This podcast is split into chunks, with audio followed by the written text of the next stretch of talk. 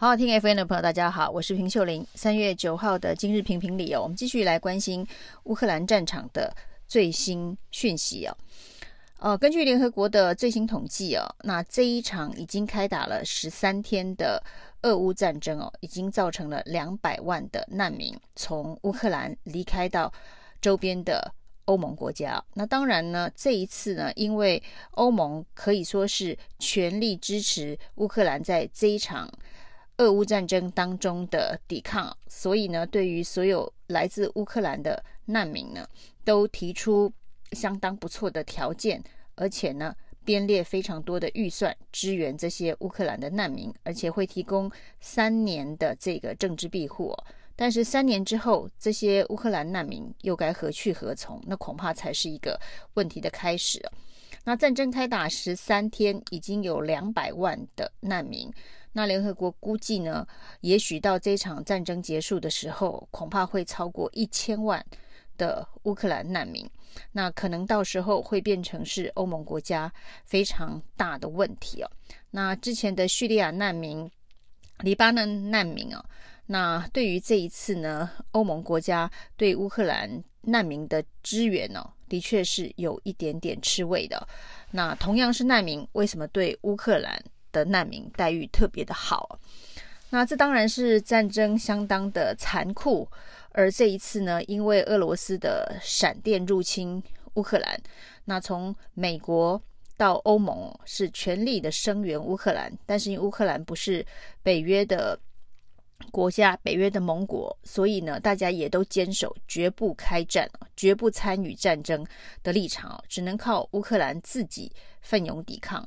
那我们可以看到呢，几则新闻，包括了呃，乌克兰有相当多的这个明星的运动员、冬奥的选手、足球的队员，都纷纷呢报国从军去了，但是都传来不幸的消息啊。那今天又传出一个乌克兰的明星也不幸的阵亡。那这些有知名度被报道。这个反国参战的，不管是运动员或是明星的阵亡，代表说，其实，在这一场的这个乌克兰战役当中哦，恐怕呢，这个临时上阵打仗的乌克兰人民哦，死伤也是相当惨重的。那对于这样子一个战争的残酷，在台湾呢，立法院里头今天的质询呢，有人就问了行政院长苏贞昌哦。就是常常喊抗中保台，要战到最后一兵一卒的苏贞昌哦。那在乌克兰的这个俄乌战争开打十三天之后，我们到底做了哪些准备？学到了哪些这个经验以及启发？那国民党立委林维洲非常简单的问苏贞昌哦：假设这个时候呢，发生了台海的危机啊，那有一颗飞弹。飞到了台湾的上空，我们的飞弹预警系统呢，在三分钟前是可以发送警报的。那假设此时此刻在立法院，苏贞昌听到了这个飞弹的警报，那该做什么事情哦？那此时此刻呢，站在这一个备询台上的是苏贞昌跟主计长朱泽明哦。那当然呢，这个俄乌战争开打之后，对于全球的经济发生了重大的影响哦。可以看到呢，油价现在已经快要飙破一百五，那欧洲的通膨呢，也要接近十趴，美国更是通膨比欧洲还要严重哦。那包括了原物料，包括了油价，包括了贵金属涨得不像话。那今天的消息呢，包括伦敦交易所还得要暂停镍币的交，镍的交易啊。镍矿的交易，因为呢，一一个下午，镍矿就涨了一百趴，那基本上是涨了十万美元哦。那这个很多这个空单完全被这一个爆仓啊，所以呢，伦敦交易所干脆就暂停了镍的交易，这恐怕是史上所罕见的。那之前呢，这个因为全球经济抵制俄罗斯，莫斯科的交易所、股市的交易所暂停了好几天，还被这些欧美国家哦这个耻笑，这只要不开市哦，就不会这一个崩盘了。那现在已经蔓延到伦敦交易所，针对镍矿的交易也必须用这个方式哦，只要不开市啊，就不会崩盘了。那显然呢，这一波的这个对俄罗斯的经济制裁，对欧美来讲哦，也是发生了非常呃严重的影响。那这个到底谁能撑得久？那现在呢，传出来的是美国总统拜登决定要这个禁止石油跟天然气，制裁这个俄罗斯的石油跟天然气。事实上这件事情哦，在稍早呢，美国已经召集了英国、法国、德国的总统总理一起来讨论，是不是要使出最后的制裁的杀手锏，就是制裁俄罗斯，禁止这个石油、天然气、煤的这一个交易啊。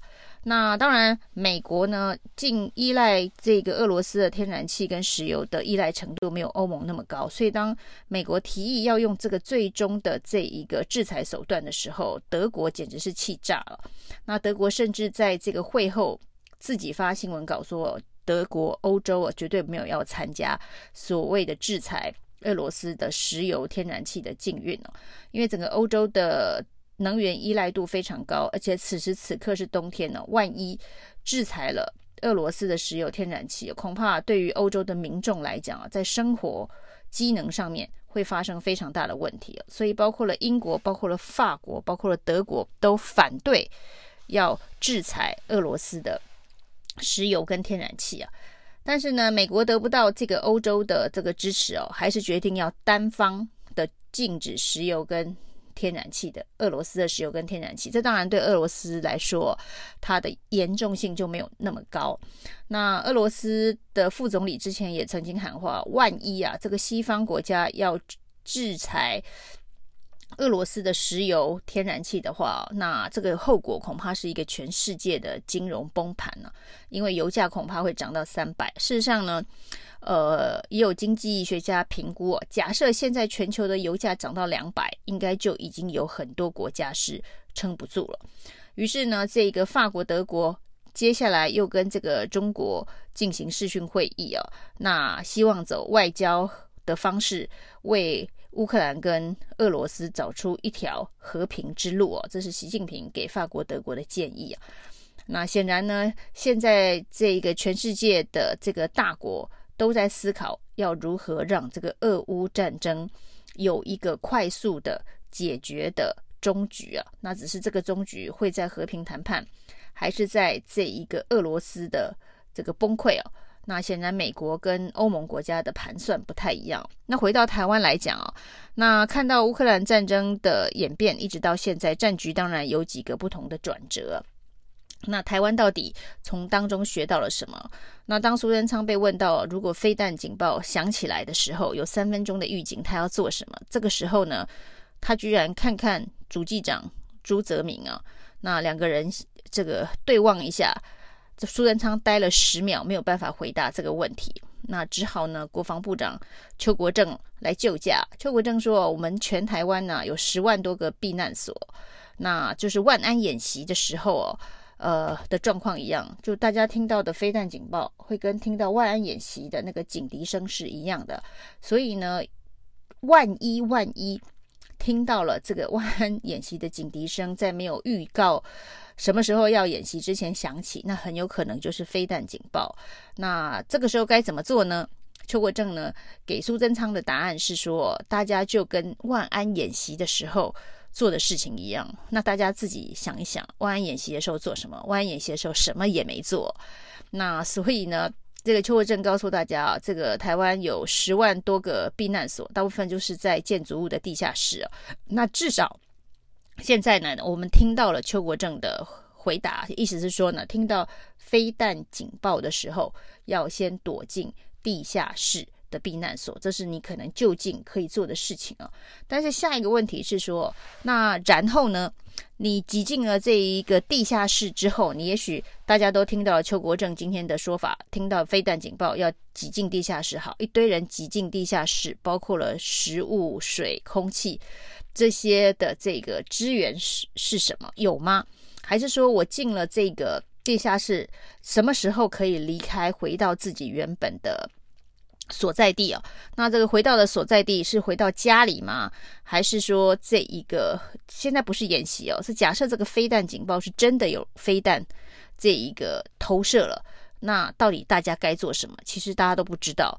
那邱国正说呢，这个也是现在国防部正在研究的。所以，我们过去的这个慰安席真的都只是做做样子哦。那现在的这个十四天教招啊，那是不是也是做做样子哦？那接下来如果真的遇上了像乌克兰这样子的一个战争紧急状况的时候哦，那大家到底该该做什么？连苏贞昌都会愣了十秒。无法回答，这代表说呢，我们这一个国家从上到下其实完全没有备战的意识哦。呆滞十秒，飞弹已经砸落在这一个台湾的岛上的任何一个地方哦。那下一步该做什么？每个人要做什么事情哦？难道不应该要好好的思考，好好的规划，好好的告诉全民，万一那一天的时候哦，我们可不能。在那里待十秒，十秒很快过去哦。然后呢，接下来要去哪里？以上是今天的评评理，谢谢收听。